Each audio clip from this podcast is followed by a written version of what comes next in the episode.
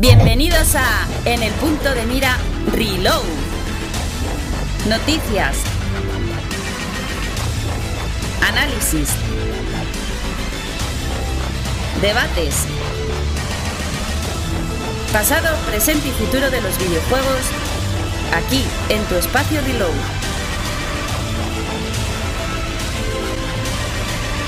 Nosotros no te cobramos por darte placer. En el punto de mira Reload.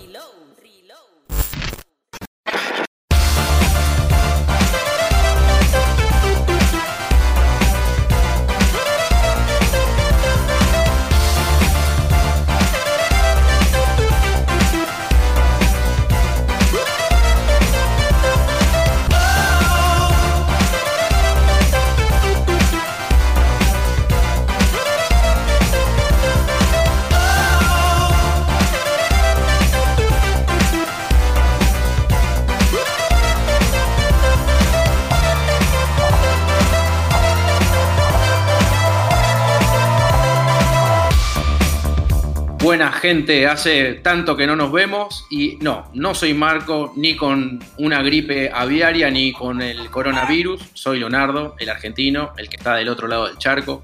Así que bueno, vamos a una tanda de noticias, pero antes que nada vamos a presentar a los amigos y los colaboradores de siempre. En este caso, Lazarus. Hola Lazarus, ¿cómo andás? ¿Y cuáles son tus novedades en estos días? ¿A qué estás jugando?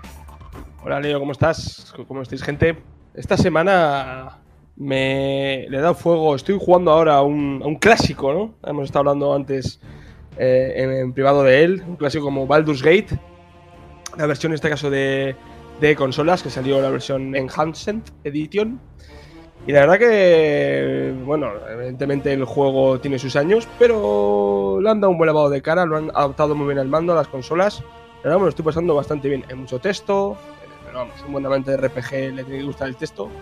Y eso te iba a preguntar, justamente que adaptar un juego de RPG tan puro con los mandos no es un diablo, o sea, no es un juego de acción, entonces elegir los compañeros que por turnos, ¿no? Y que podés pausar la acción, ¿puede ser? Eso es, eso es, es un juego de acción por turnos, también se puede hacer de acción continuada, pero vamos, está pensado para que pares, a- bueno, llevas a seis personajes. Entonces eh, eh, tienes que parar, este aquí, este allá, tal. Bueno, la verdad que cada combate es un reto, tiene su tiempo, hay muerte, hay muerte permanente y la verdad tienes que estar con los cinco sentidos. La verdad que es, es chulo. Imagino que cuando acabe el 1 mira el 2 y seguiremos jugando porque claro, como eh, los amigos de Larian Studios han anunciado el 3, pues tengo, tengo que llegar fresco, fresco para jugar al 3. Y otro Qué juego que, he estado- tiene. Que- he jugado eh, para muchos amantes de los juegos musicales, el Avicii Vector, eh, un juego musical estilo Guitar Hero, así, además, bueno, sabemos que Avicii nos dejó creo que hace un par de años. Y, y el 25% de todo lo que genere el juego va hacia la Fundación contra los Problemas Mentales. Así que decidí cogerlo de lanzamiento y es un juego así, si te gusta la música así eh, de, de Avicii, así estilo electrónico, house y tal, pues la verdad que ¿En qué consola? Perdón que te pregunte. todo para la Xbox. ¿Para qué Ah, consola mm. si no, amigo Leo? ¿Para cuál? No, pero creo que me habías dicho algo de VR, ¿puede ser? ¿Que se podía jugar No. con VR o es una No. onda tipo? No, Ah. en ninguna plataforma tiene para Bueno, ahí ya que lo dices estaría bastante bien, ¿eh? Jugar Mm, ese juego. VR. Entonces entendí mal. Bueno, en todo caso pasamos al otro colaborador, va, al jefe en realidad, a Gatsu Blade. ¿Cómo va Gatsu? Hombre, habemos, habemos nuevo presentador, Leo, muy bien. Pues aquí estamos, aquí estamos para, para ver qué nos traes con las, con las noticias. Y, y bueno, aquí que- con mis compañeros Lazarus y, y Edward, spoiler, para, para hablar de, de lo poco que ha salido esta semana. Pero bueno, hay alguna cosilla que hablar. ¿Y a qué le estuviste dando? Bueno, la verdad es que he estado bastante ocupado porque aparte de que me he acabado los DLCs del Shadow of the Tomb Raider que los tenía pendientes, los del propio Metro Exodus que te comenté, tanto el Two Colonels como el de Sam, que me, me gustaron mucho ambos. He estado picoteando un poquillo con Bayonetta y Vanquish aprovechando la colección, la décimo aniversario. Eh, precisamente me la compré en Xbox y la verdad, bueno, simplemente los he instalado y los he probado un poquito. ¿Sentiste el paso del tiempo? Hombre, eh, más que sentir el paso del tiempo, sentí un grato recuerdo, porque Bayonetta es impresionante, es un juego muy especial, y Vanquish, pues ya lo dije siempre, ¿no? Es, es a nivel de acción, para mí es de lo mejorcito que he hecho Platinum, y eso ya es mucho decir, ¿no? Y, la verdad es que tengo ganas de, de acabármelos de pe a pa. Pero ya te digo, entre ese, el Nier Automata, que también me he comprado la edición, la Beacon As Good, eh, que salió para Xbox y que estaba rebajado a 19 euros, era el momento de volvérmelo a comprar para, para acabármelo a 4K. Sí decir que lo estuve comentando con, con, Edward, que el rendimiento me está dejando un poco que desear, porque pensaba que iban a ser 60 frames estables y hay momentos en los que charrasquea bastante. Pero bueno, en general un juego que bueno, se le perdona incluso eso, ¿no? Pero bueno, eh, ahí está. Y eso es lo que he estado jugando básicamente. Buenísimo, yo me lo debo, el Nier, así que no puedo decir mucho porque yo sé que es un indispensable. A mí los juegos de Platinum me gustan, pero tengo que confesarte que no tengo todos los juegos. Creo que uno de los primeros fue uno de Infinite Space, puede ser, un juego de 3DS o de DS era, de Nintendo, puede ser. De DS. Que creo que fue uno de los primeros a nombre de Platinum, pero bueno, nada. Así que pasamos al otro colaborador que es Edward, a ver qué, con qué nos trae él. Muy buenas, Leo, compañeros. Pues no ha sido unos días muy verdes. Ahora desde que tengo una Nintendo Switch, eh, la he estado toqueteando un poquito, trasteando un poco los juegos y demás. Y la verdad tengo que decir que tengo un enganchamiento muy fuerte con el Zelda Breath of the Wild. Entiendo la verdad que a muchos usuarios de la consola lo consideran un título imprescindible y demás. Tiene bastantes pros que algunos contras que yo le puedo eh, apreciar desde mi punto de vista. Y bueno, además de ese juego voy jugando de tanto en tanto el Bayonetta 2, que bueno, ya lo jugué en su día en la Wii U eh, hasta la saciedad, pero bueno, me parece como para mí es del top del género de hack and slash. Eh, y quería volver a tenerlo en mi colección, pues le he dado ahí de vez en cuando le voy pegando una misioncilla y tal, que bueno, es un port de, la versión de Wii U, no se han esmerado mucho. En teoría hay unas leves mejoras mínimas, pero bueno, no nada, nada apreciable si ya has jugado la versión de, Wii U. Y vamos, sobre todo eso. Eh, también me compré el Nier Automata eh, de, Xbox One, que es... Que lo comenté con, con Gatsu, que estaba en una oferta muy interesante, así que animo a todo aquel que tenga una Xbox y no tenga el Nier, que, que se lance por él, porque la verdad merece cada, cada euro ese juego. Y nada, unos días muy nintenderos. Me parece perfecto. Bueno, espero que no hayas recordado bien lo que dije en el último podcast sobre el Devil May Cry 5, que nada, mi opinión no fue... Tenemos una conversación pendiente, no te, no te preocupes. Me parece bien.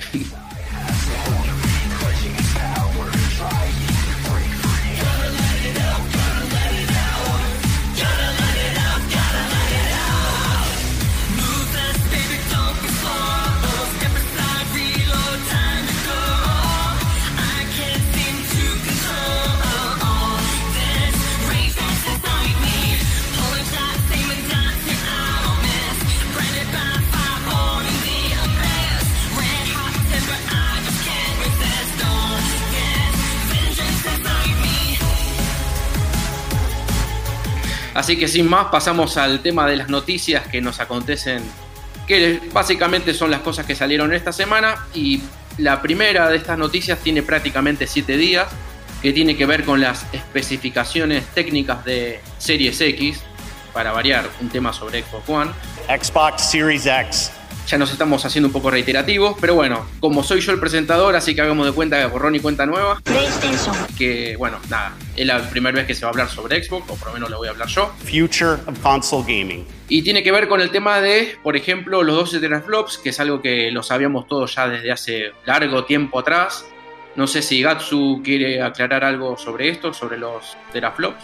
Bueno, se está, se está hablando mucho de, como es normal en estas fechas que tocan, de, las especificaciones, ¿no? Y en concreto de los, de los teraflops que parece ser que sí son confirmados los 12 en Xbox frente a los 9,2 que se está rumoreando que va a tener PlayStation 5. Hay mucha gente que habla de teraflops y no sabe lo que es un flop, ni siquiera, ¿no? Pero vamos a intentar aclarar un poquito lo que es un flop, así de manera muy poco técnica para que por lo menos sepamos de lo que estamos hablando. Eh, digamos que cada flop se utiliza para medir la capacidad de computación de un equipo, ¿vale? En concreto, el número de operaciones que, de coma flotante que, una unidad de procesamiento es capaz de realizar cada segundo. En resumidas cuentas, a mayor número de flops, pues más capacidad tiene un sistema para representar gráficos vectoriales. Y dices tú, gráficos vectoriales, ¿qué es eso? Pues los gráficos vectoriales vienen a ser modelados geométricos, es decir, líneas, puntos, curvas o incluso polígonos. Es decir, los gráficos que se generan en un videojuego, ¿vale? Para que os hagáis una idea. Para que se llegue a dicha capacidad de cálculo, que es muy importante, Leo, hay que tener en cuenta eh, la velocidad de almacenamiento, es decir, los discos sólidos SSD, la potencia y la velocidad de la CPU y, sobre todo, también muy importante, la velocidad de la memoria RAM, que en el caso de la, de la Xbox parece ser que va a ser GDDR6. 6. Exactamente, entonces, por eso te digo, con One hubo un problema de cuellos de botella bastante graves con el tema de la CPU y la memoria RAM, ¿os acordáis de la famosa SRAM? Con PlayStation 4 Uh, los hubo con, con, con, la CPU porque las CPUs de ambas consolas eran bastante limitadas. Eso no va a pasar en esta nueva generación. Nacho, y... perdona, una pregunta hmm. antes de que sigas, que estoy haciendo preguntas. La SRAM ya tenía la 360 y era un arma para ella, ¿no? En su momento. No, pero él habla de la velocidad, no de la cantidad. En su día leí que una ventaja de programar juegos en 360 era la SRAM, que tenía la 360 frente a su competidor eso, una, era es, la es, es, una memoria caché. Bueno, yo tampoco soy ingeniero para poderte decir cómo lo manejaron, pero lo que está claro es que en One fue un fracaso y un impedimento dicho por los propios desarrolladores. Sí, sí, sí, fue un problema. La One Fat sí, esto lo tengo bastante presente porque me acuerdo cuando la compré en su día, puteé por los aires, pero el cuello de botella que decís vos, Gatsu, justamente se debe a eso, a que la memoria RAM de la One Fat es DDR3 contra GDDR5 que tiene la PlayStation 4 Fat. O sea, lanzadas prácticamente al mismo tiempo las dos, una tenía una memoria RAM ultra veloz y la otra excesivamente lenta. Pero bueno, la One Fat lo que tenía para compensar, porque esto fue para ahorrar dinero, efectivamente, al procesador mismo le habían colocado una memoria caché que se llama ESD RAM, cosa que la PlayStation 4 no lo tiene. Y que bueno, esa memoria caché, que básicamente es como una agenda, que sirve para que el procesador tenga que volver a buscar una información que ya había buscado antes. Esa agenda le sirve para poder. La agenda, o sea, estoy dando un ejemplo básico como para que la gente lo entienda. Pero básicamente son atajos como para que el procesador vaya a buscar una misma información y no tenga que volver a leer la memoria RAM y volverla a escribir una el o dos caché, veces. El caché, básicamente, Exacto. es lo que comentábamos, sí, Exacto. sí. Eso es básicamente lo que estábamos comentando, aunque lo, avanzaste un poquito más y está perfectamente dicho, pero digo que no llego a poder decir por qué fracasó, por qué no funcionó, eso ya no te puedo decir. Está claro que fue un problema de caché, de cuellos de botella, pero yo no sé por qué motivos al final tuvieron un impedimento cuando se supone que es un extra para que la consola tenga precisamente caché, que es muy importante, ¿no? A ver qué pasa con estos 12 teraflops, parece que la consola viene mucho más armónica, el, hardware parece más armónico, no parece que, que coge, ¿no? Como si pasaba con generación anterior, y bueno, ahora habrá que esperar a ver qué nos dicen en PlayStation también. Aunque, ojo, Xbox a día de hoy todavía no ha confirmado todos y cada uno de sus componentes, ¿eh? Eso tenerlo claro. Tienes razón, ni siquiera el peso, porque andás a ver cómo está dispuesto el SSD, si está metido en la placa o es un aditamento que se puede poner y sacar. Eso también me, eso me, me, parece bastante particular. Bueno, y el segundo punto que tiene como característica la Series X es el variable rate shading, que es eh, básicamente una especie de aditamento por software y por hardware, que lo que hace sí. básicamente es lo siguiente, eh, cuando un videojuego en tres dimensiones, no hablemos de los indie en 2D porque no tiene nada que ver, pero cuando un juego, ya sea un first person shooter o un juego de acción tipo Tomb Raider y demás, tiene que graficar, valga la redundancia, gráficos en tres dimensiones con profundidad de campo y demás, lo que hace esta variable es hacer que los objetos que no están en campo o están fuera de foco incluso, la máquina pueda cederle menos recursos y por ende solamente a los objetos que están en primer plano prioriza más. Con lo cual libera, digamos, de operaciones y de cálculos matemáticos, porque básicamente el procesador y la placa de video hace eso. Son cálculos matemáticos que nosotros no vemos, pero lo hacen.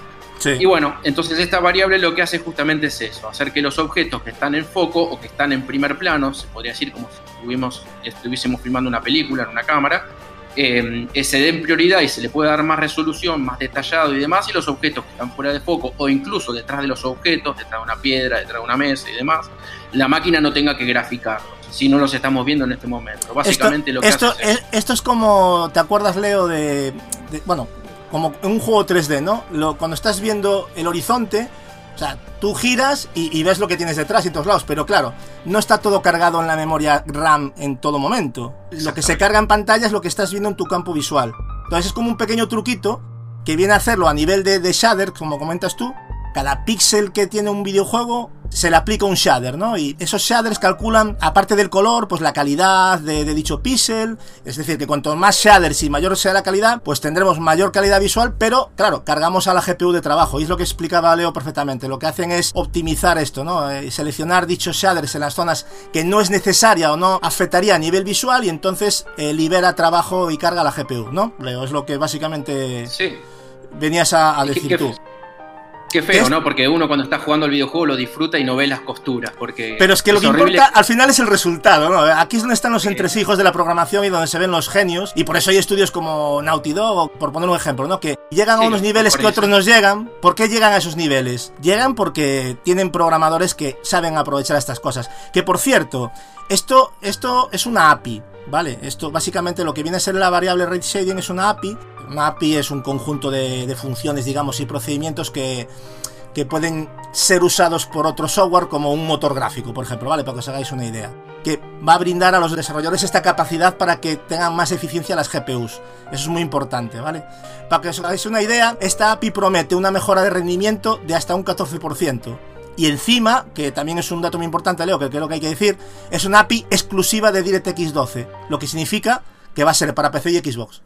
Eso ya es una cosa que ya es un punto o mini punto para, para Microsoft en este caso. Seguramente PlayStation 5, Sony estará trabajando con otro tipo de APIs, parecido. pero esta API es exclusiva para... O sea, es de Microsoft. Por lo tanto, ya sabéis a dónde va a caer esto, este tipo de ganancias. Sí, de hecho, hasta donde yo sé, eh, este, esta API creo que la habían empezado a desarrollar eh, Nvidia, si mal no recuerdo, pero AMD terminó, digamos, perfeccionándola y metiéndola en el conjunto de instrucciones RNDA2, que básicamente es otra, otra característica más que va a tener Series X que no tiene la generación actual. Que bueno, es eso, básicamente un conjunto de instrucciones que son como especie de pequeños chips metidos adentro del chip. Lo explico así de manera rústica y fácil y algunas cosas, digamos, algunas de las instrucciones que, como bien vos decís, son API, que tiene que ver puramente con el sistema operativo, y eso nos une a la segunda, perdón, a la tercera característica, que es el DirectX Ray Tracing Hardware Accelerated, Hmm. que básicamente desde la primera Xbox del año 2001, pasando por la 360 y toda la generación de Xbox presente, el DirectX es un conjunto de APIs, como tal dijiste vos recién, que, bueno, nada, eh, tienen en paralelo con el- las mismas APIs que están en PC desde hace casi 20 años. El DirectX, cuando ustedes instalan Windows 98, Windows XP y cualquier Windows en cualquier PC, esa API, ese conjunto de APIs en realidad lo que hacen es hacer que las placas aceleradoras puedan funcionar. Y en este caso, esta tercera característica que tiene Series X eh, son las, aceleración por hardware, o sea que no es solamente una API del sistema operativo, sino que también va a estar implementada dentro del hardware, o sea, de la circuitería de la consola, para el tema de los rayos ray tracing, que esto ya lo habíamos explicado creo que en algún podcast Sí, anterior. hablamos de él, sí, sí. Bueno, creo que Edward y Lázaro se han entrado en colapso, pero creo que Mm. hemos intentado explicarlo de una manera que no sea muy técnica y que todo el mundo pudiese entenderlo. Pero entiendo que al principio es un poquito a lo mejor complicado de digerir, ¿no? Pero yo creo que es importante saber lo que vamos a comprar, ¿no? Porque muchas veces eh, sí, nos hablan de cifras, tiene más megas, tiene más... ¿Qué pasaba con las gráficas de PC, no? Que la gente se quedaba con, oh, ¿cuántos gigas de RAM tiene? No era lo más importante. Había otras cosas más importantes que era... Pues eso, ¿no? Entonces, saber un poquito qué es lo que nos quieren vender, cómo nos lo venden y, y que tengáis por lo menos una orientación de, de lo que es el, la- las características técnicas de las consolas. Básicamente eso. ¿Y cuánta magia tiene esta Xbox Series X? ¿Cuánta magia tiene? A ti es lo que te importa al final, la, la magia, ¿no? La magia. La, La magia es impagable. A, a mí, mira, a mí, a mí lo que me importa, y a, a base de todo lo que ha comentado Leo y el tema de la Xbox, ya que estamos hablando de cosas chulas, eh, me ha gustado mucho lo del Quick Resume, eh, que es... eh, Sí. Esto nos va a permitir eh, continuar, digamos, múltiples videojuegos desde un estado suspendido casi al momento. Es decir, vamos a poder tener 4, 5, 6 juegos abiertos a la vez y saltar de uno a otro. Y una cosa muy importante, que a lo mejor estás jugando un juego, porque yo no sé si vosotros os pasa, a mí me pasa mucho. Yo suelo dejar siempre la consola con el juego en suspendido. Sale una actualización, De la consola, ¿y qué pasa? Que, que, la consola aplica la actualización, vuelves al juego y estás fuera de la partida. Que eso seguramente a alguno de vosotros os ha pasado. Pues con el Quick Resume no va a pasar. O que le das a otro juego sin querer. También. El disco dentro, y, y ¿no? exactamente. O digital, da igual. Eso también me ha pasado. Y te echa fuera. Que sí. ahí se podían haber puesto una, una, ventanita o algo, decir, ¿estás seguro de que quieres? No, es que se lo han. Sí. Sí, te echa fuera, efectivamente. Pues quick resume. Que yo también os digo una cosa, ¿eh? Vamos a cogerlo un poquito con pinzas.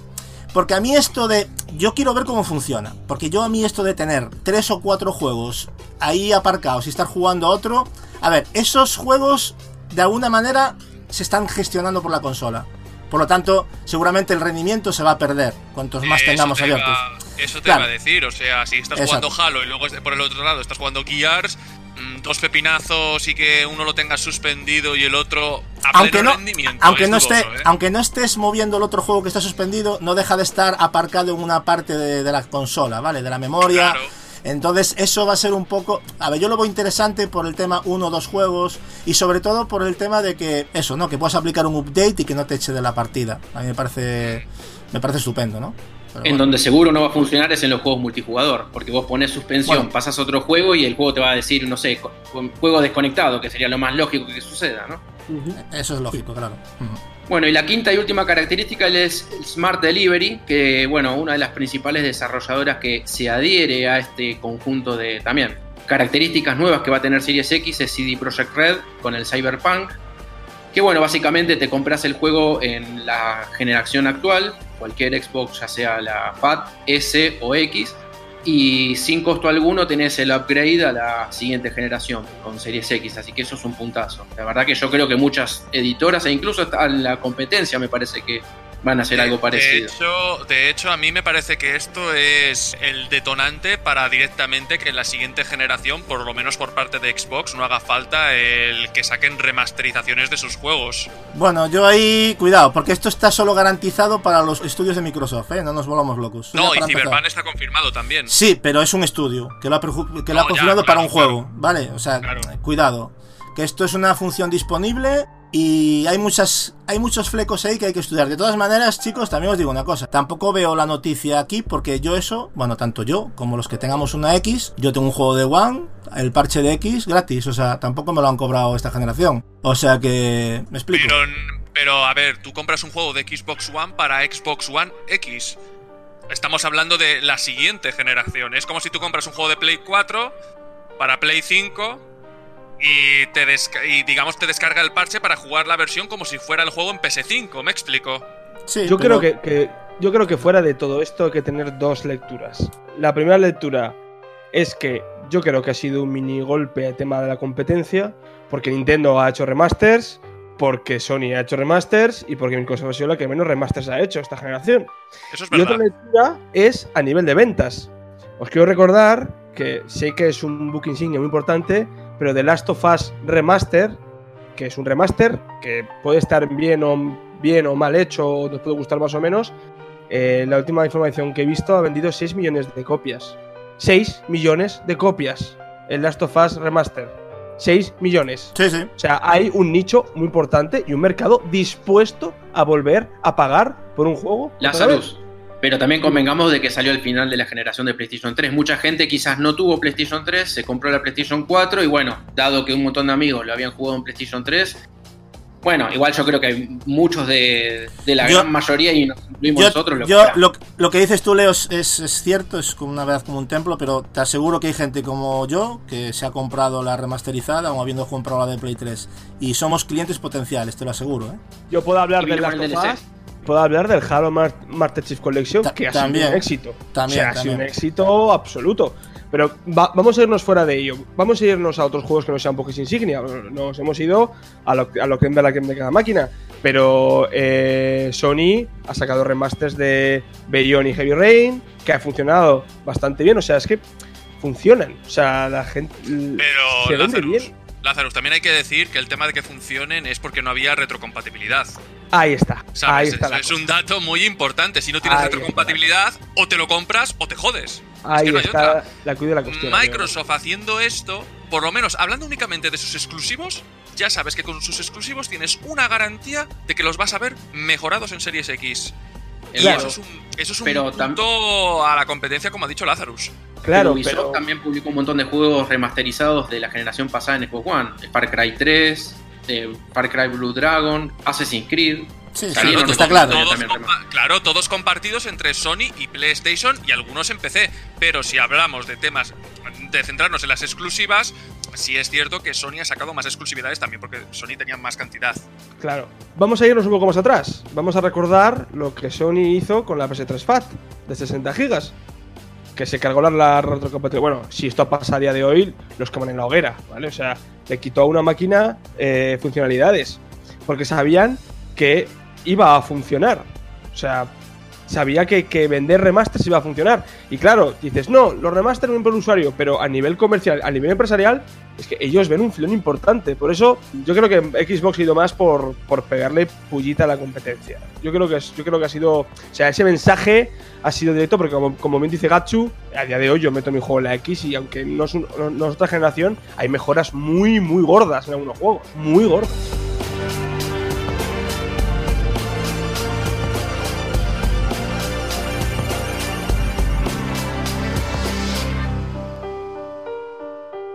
Pasamos a la siguiente noticia. Esta noticia mm, se replicó en algunas webs internacionales y en algunas de habla hispana.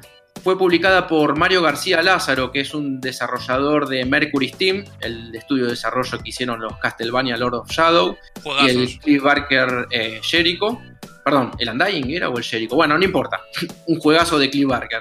Eh, bueno, resulta de que él sacó un artículo pequeño en su Twitter que tiene que ver con el tema de los estudios de desarrollo, tanto indie como AA y AAA, a qué engine acuden para hacer cada uno de sus juegos. Y el gráfico que, él expone en el propio Twitter habla incluso de, una, de un salto muy pequeño de tiempo, entre el año 2017 al 2019, que son prácticamente tres años, los estudios de desarrollo, tanto indie, AA y AAA, pasaron de tener una cantidad increíble de engine propietarios que fueron desarrollados por ingenieros en cada uno de los estudios de desarrollo a ir optando por alternativas, digamos, un poco más accesibles o económicas, como el Unreal Engine, obviamente, y el Unity. Así que en este caso me parece que es bastante interesante que, a ver, no es un, un salto de generación entera, ni 10 años, ni nada por el estilo. Estamos hablando de prácticamente en solo 3 años la cuota de mercado del de los eh, engine propietarios de cada uno de los estudios, tanto AA, AAA e Indies, pasó más o menos de un 70% a un 50%, o sea, hubo una baja de un 25%. Y todos esos estudios, hoy por hoy, en vez de hacer sus propios motorcitos de juego, eligen Unity o Unreal Engine. Yo igual creo que es bastante lógico esto y no sé si qué opinará Gatsu. A ver, eh, lo del tema Unity y Unreal lo venimos comentando hace mucho tiempo, ¿no? Aparte que estos dos motores, eh, aparte de que tenemos licencias gratuitas en las que vamos a poder crear eh, nuestro propio videojuego sin complicaciones. En el caso de Unreal, el cual ya os he comentado muchas veces que he usado personalmente cuando, bueno, para hacer incluso las introducciones de este propio podcast en YouTube. Yo tenía una serie de, material prediseñado, gráficos, texturas, mapeados, etcétera, un montón de cosas, ¿no? Totalmente gratuito. Y luego, por otro, teníamos también material en una store, una tienda de assets, que también es negocio tanto en Unity como en Unreal, donde vas a poder comprar soluciones para implementar al, videojuego previo pago, como son animaciones, explosiones, bueno, diferentes aspectos de agua, físicas, pues un montón de cosas, ¿no? Y aquí hay un, hay un negocio también, y esto eh, crea una comunidad, y al final Claro, lo hace mucho menos costoso que desarrollar un motor propio, como hizo, por ejemplo, eh, recientemente con el Fox Engine Kojima, por poner un ejemplo, ¿vale? Que se gastaron una pasta de tres pares de narices, un desarrollo de casi tres años, si no me equivoco. Y estos motores, bueno, tanto Unity como Unreal, yo Unreal lo veo bastante más potente, pero Unity está a, un nivel, a unos niveles que la verdad me ha sorprendido.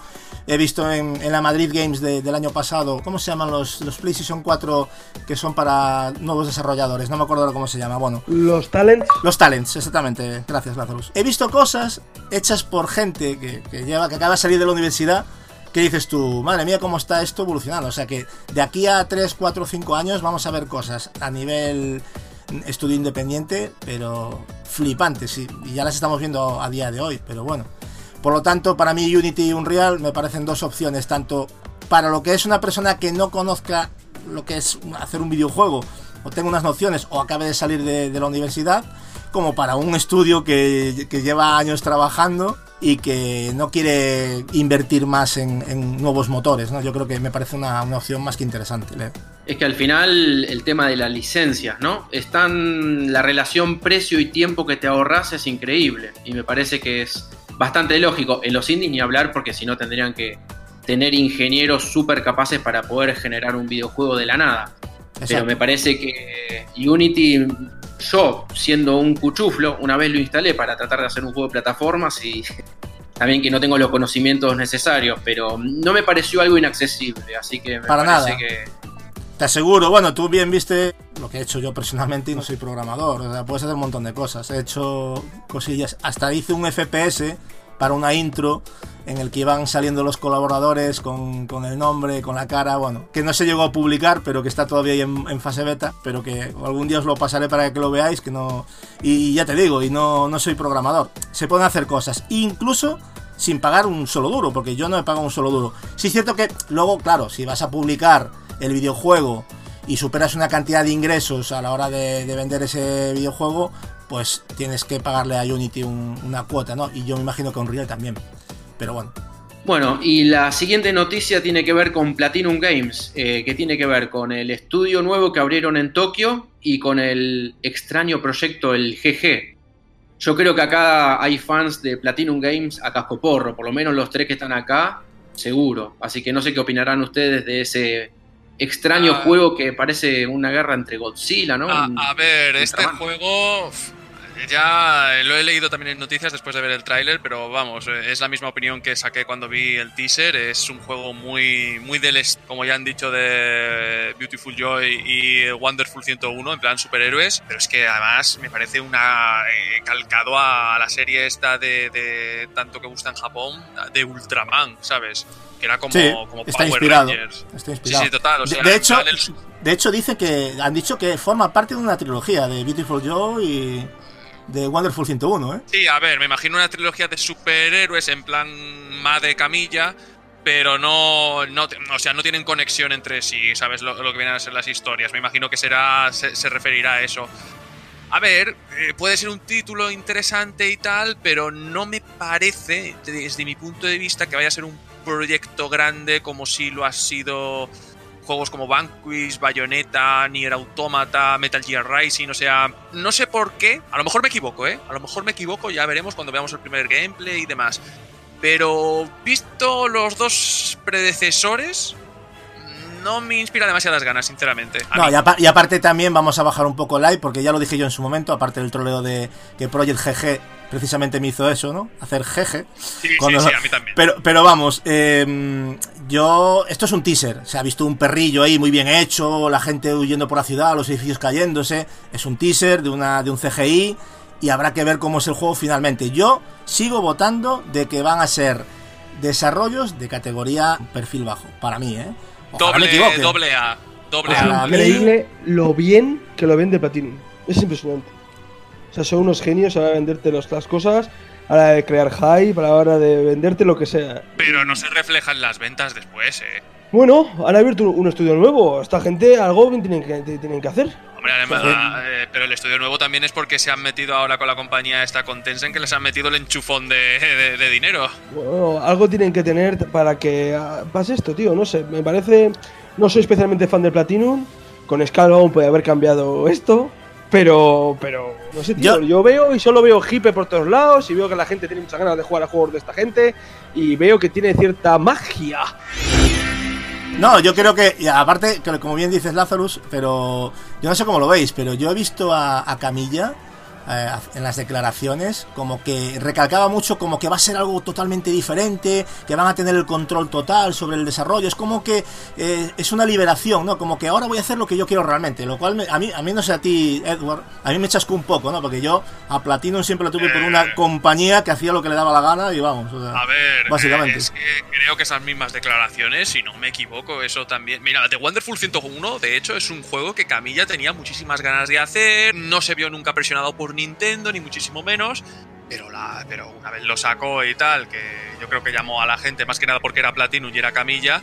Pero es que luego la hostia en ventas que se metió es que fue Sí. astronómica. fue bastante gorda. Fue bastante Y yo lo siento. A ver, Camilla es famoso por haber sido el creador de Devil May Cry después de Bayonetta. Y eso le ha dado un renombre muy grande. Pero ¿Sabéis si qué le juego quitas de eso, adiós. vendería de Platinum?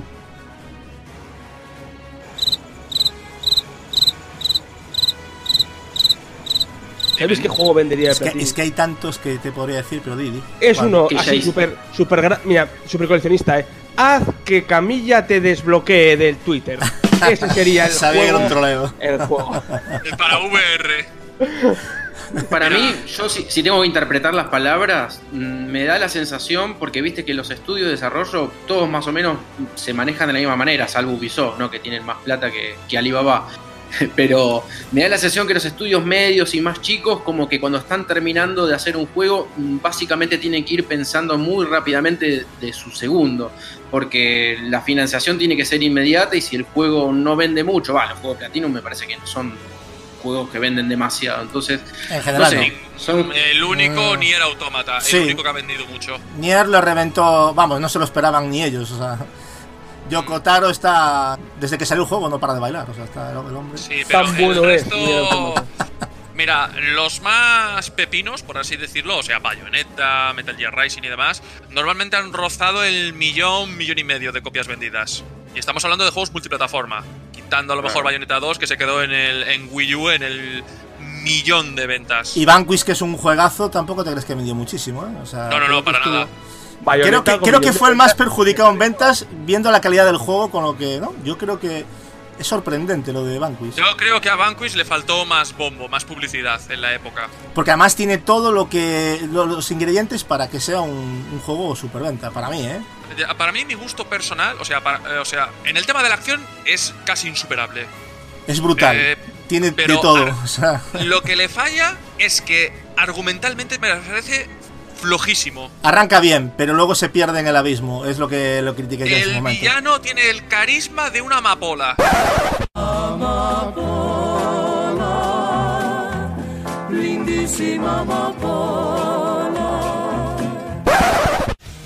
Claro, es que al final el arranque me darás la Claro. razón de que es impresionante. y dices tú, esto va más, va más. Claro. Y llega un momento en que dices tú, what the fuck. Eh, Pero eso te pasa con Metal Gear Rising, que va increciendo cada vez que vas avanzando, pero con Vanquish bueno, no, va decreciendo. Rising, Rising es una cosa Pero eh, Es escandalosa, vamos. Vanquish- El protagonista de Vanquish no recuerda a otro protagonista de una serie muy famosa.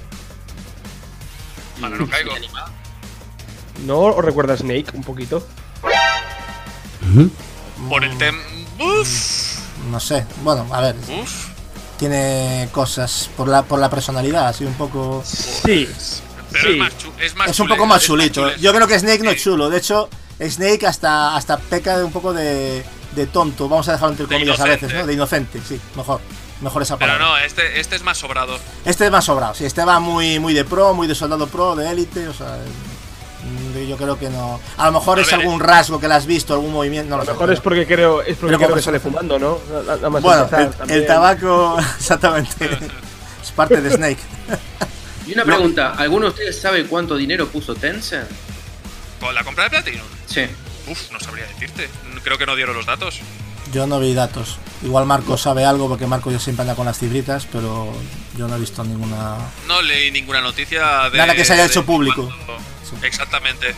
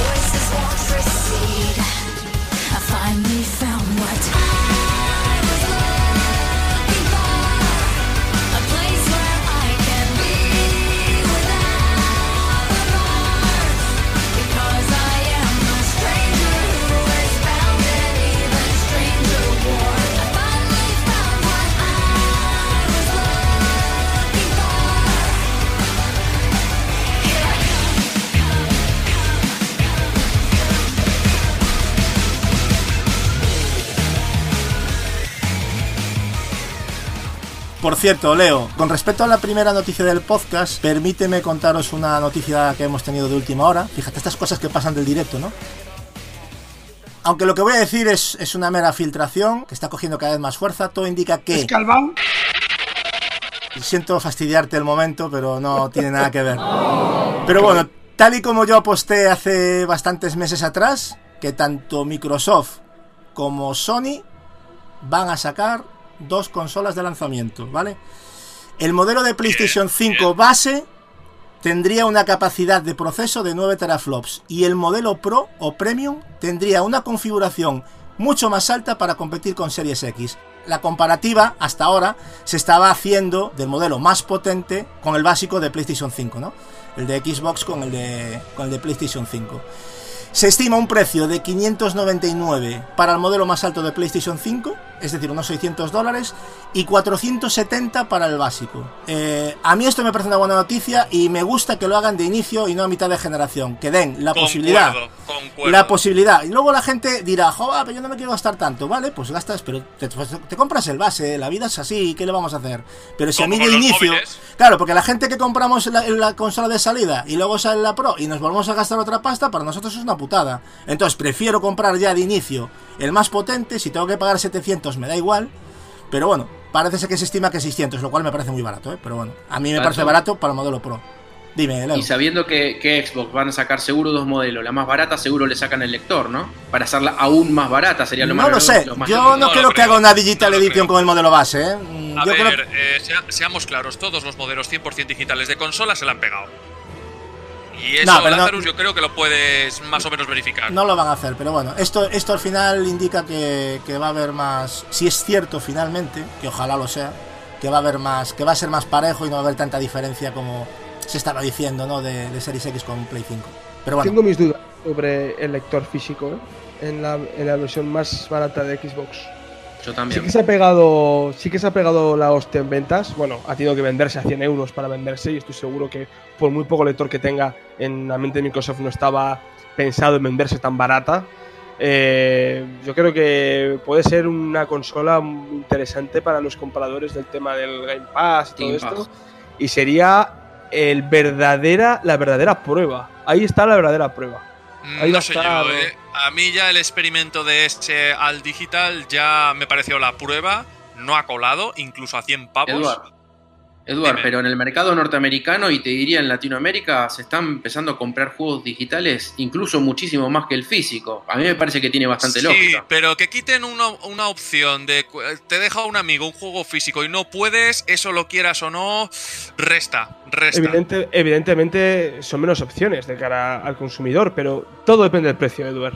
Ah, O sea, hombre, que sí, sale sí, la vamos a ver. consola sin lector por 350 y la esta por 499. Y más potente que, que Xbox One X, entonces que, que debería de serlo, la, la versión barata, entre comillas, de lo que vienen a ser las nuevas consolas de... Ahí, ahí tengo mis dudas, eh. Pues Yo- si no es así, yo lo veo un error que sea todo digital. A ver, estamos de acuerdo todos que aquí vamos a sacar una Xbox Series X como mi casa de grande. Eso está clarísimo, clarísimo. Pero tengo mi curiosidad porque esta, esta prueba sí que es la, la definitiva del tema digital. La, Ah. la digital no funcionó, la PSP Go tampoco, y todo, pero esta es la verdadera prueba. a mí yo Voy te digo una cosa. A mí me parece que todo lo que sea opciones para la gente, mejor. Porque si hay gente que no le interesa el físico y quiere ahorrarse un dinero en la consola de lanzamiento, pues podría ser un acierto poner una consola sin lector. ¿Qué quieres que te diga? Aunque no vaya a vender mucho. Pero a lo mejor es la diferencia de que una persona te compra la consola o no. Puede ser, ¿eh? O sea, aunque parezca una tontería lo que estoy diciendo, pero a veces eh, jugamos con 50 dólares como si fuera nada, y- pero para hay A gente ver, que no. Que le parece- Lo veo más justificable, eh, eh, sí que es verdad que lo veo más justificable en el caso de Xbox por el tema del Game Pass. Con PlayStation ya no lo vería así, sinceramente, también por la, pol- Claro, eh, es la que- política que tiene. Bueno, yo lo veo en los dos, pero es cierto lo que dices tú, que con Game Pass tienes más eh, motivos, por decirlo de alguna manera. Pero no quiere decir que PlayStation 5 no tenga sentido un no lector, porque aparte de que Sony tiene sus servicios también como PS Now, que aunque no esté al nivel de, de Game Pass, es un servicio digital, y estate por seguro que Sony va a trabajar para algo similar al Game Pass. Si no es la próxima generación, ya te digo yo que me parecería raro, sería para la siguiente, pero yo creo que ya vamos a empezar a ver algún tipo de servicio nuevo, pero eso lo veremos en la presentación. Y cada vez cobra más fuerza de que va a haber presentación conjunta de VR con PlayStation 5, ¿eh? lo cual otro acierto más. Estoy, estoy que me salgo con las predicciones como se cumplan, porque también lo comenté en su momento y oye, estaría bien que presentasen. Ya hay filtraciones del, del- de, los, de las gafas, bueno, no sé si son ciertas o no, pero de eh, que está ahí, ¿no? Y que se está comentando y ojito, puede estar interesante también. A mí me interesaría un nuevo modelo y sobre todo inalámbrico. Bueno chicos, no sé qué les parece, pero me parece que ya vamos cerrando un poco lo que es el programa de hoy. Así que no me queda otra que empezar a despedirme de cada uno de ellos. Lazarus, la verdad que un gusto tenerte en mi primer presentación. Un gustazo, Leo. Lo has hecho genial. Espero que lo hagas más veces, que lo hagas mejor que ese gacho y ese Marcos que andan por ahí. Lo has hecho mucho, mil veces mejor. Ah, ah, no, no, no, no, no, eh, no, no, Leo. Hay que mejorar, tienes que trabajar en ello. Hablaremos de ¿Qué de nómina. Presenta tú y déjate de coñas y deja al chaval tranquilo. ¿eh? Un placer estar aquí, chicos, como siempre, con todos vosotros. Eh, la semana que viene, más Xbox, por supuesto. Bueno, a ver si Sony asoman un poco la cabeza y empiezan a mostrar un poco de, de lo que va a ser la próxima generación, ¿no? Que ya venimos esperándolo. Edward, vos que ya estás tan verde, ya ni no, no querés saber nada de PlayStation 5, ¿no? A nadie le interesa saber nada de PS5. ¿Por qué no te callas? No, Leo, lo que hay tengo- que oír, madre mía. Ay, ay, ay, qué cosas, qué Ah. cosas. Vale. Eh, Leo, tengo que, tengo que decir que has estado muy bien en esta tu primera presentación. Me alegro de haberte desvirgado junto a los compañeros. Espero que lo hayas disfrutado, al igual que nosotros lo hemos disfrutado. Y me ha encantado este aire verde que hemos tenido, como estas noticias maravillosas de Series X, la sonrisa de Phil. Yo, yo, siempre, yo siempre feliz cuando hablamos de Xbox. Bueno, quedo- me quedo con tus palabras. Así que, bueno, vamos a despedirnos del comandante, del jefe, el capo, de Gatsu. Bueno. Leo, pues mis felicitaciones, igual que mis compañeros. Ha sido un estreno glorioso, pero yo siempre creía en ti. No soy ventajista y lo sabes. Y bueno, he sobrevivido al, al holocausto verde con estos dos. Que bueno, al final Lazarus va a ser una monjita de la caridad comparado con lo que se está convirtiendo Edward. Que me está cada día sorprendiendo más y está llegando a unos límites de, no voy a decir la palabra haterismo, pero que rozan un poco el esperpento, ¿eh? ¡La Vamos a culpa cal- fue tuya! Vamos a calmarnos, ¿eh? por favor. Y menos mal que al final, espero que me perdones la licencia que me he tomado, Leo, de, de meter una noticia de PlayStation 5 de última hora. Porque yo creo que la gente también quería escuchar algo de azul, ¿no? Y creo que me he portado muy bien con lo verde. Y si no, que lo diga Lazarus, porque ya a, Edward no lo voy a preguntar, porque ya, ya me da miedo. ¿eh? Tienes el sello de, de aprobación de Lazarus. Muy bien, Lazarus. Bueno, chicos, así que nos vamos despidiendo y nos vemos la semana que viene. Así que yo sé que Gatsu va a tener un poco de trabajo en el tema de la edición, como todas las semanas y todos los días que está trabajando como un, como un esclavo, básicamente, por el tema de los GOTI. Y así que, bueno, van a tener un poco más de noticias más seguido. Exacto, está a puntito de, de salir ahora la segunda parte de- del especial GOTI. Ya la primera está subida desde, desde ayer mismo. Y bueno, espero que, que disfrutéis tanto o más como nosotros hemos disfrutado haciéndolo. Aquí todos los compañeros que nos hemos echado unas risas, hemos hablado de videojuegos. Y, y para eso es lo que estamos aquí, ¿no? Para, para disfrutar. Bueno, chicos, un abrazo y nos vemos. Bye bye. Adiós. Ahora un saludo. A jugar a las consolas. Eso. Future Xbox, Gaming in console in the 4K Gaming. Only in Xbox. The Ma- Xbox, madre- the madre powerful console Xbox. ever made. Veo caras de It's a final. ¡Mátame, camión! ¡Mátame, camión! It's a monster.